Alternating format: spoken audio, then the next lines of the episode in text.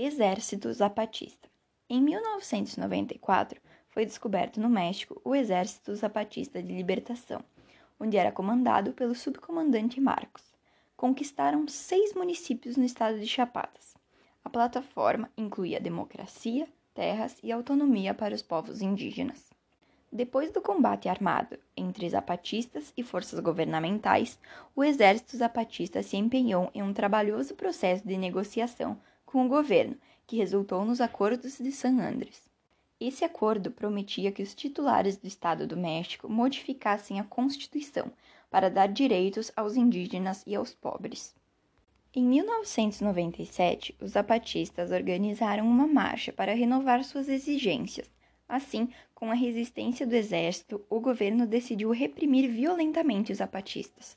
O confronto entre as tropas resultou na morte de 45 membros zapatistas. Com isso, a questão social do México ganhou espaço nas mídias e uma grande atenção do mundo para a crise social e institucional. Nos dias de hoje, o movimento ainda existe e mostra desigualdades e problemas históricos dos camponeses mexicanos que ainda penduram. Frente Sandinista A Revolução Sandinista iniciou com a instituição da Junta de Governo de Reconstrução Nacional, na qual era composta por cinco membros: o coordenador, Daniel Ortega, dois militares e dois políticos. Apesar de ter um equilíbrio entre as forças oposicionistas na junta, logo a força sandinista se fez presente. Em 1985, a junta é dissolvida e Daniel Ortega se torna presidente. A guerra pela derrubada de Somoza deixou 50 mil vítimas. A economia se encontrava destroçada e a dívida externa do país se tornava cada vez maior.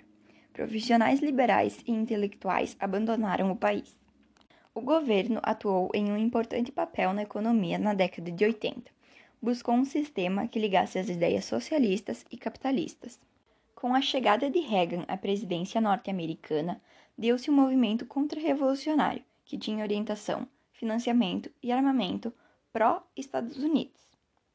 Em 1983, a luta entre sandinistas e contra-progredes é declarado estado de exceção e várias liberdades civis suspensas. A situação só iria melhorar com a ascensão de Bush à presidência. Em 1990, são realizadas eleições na quais ganha Violeta Chamorro do UNO, pondo fim a esse período.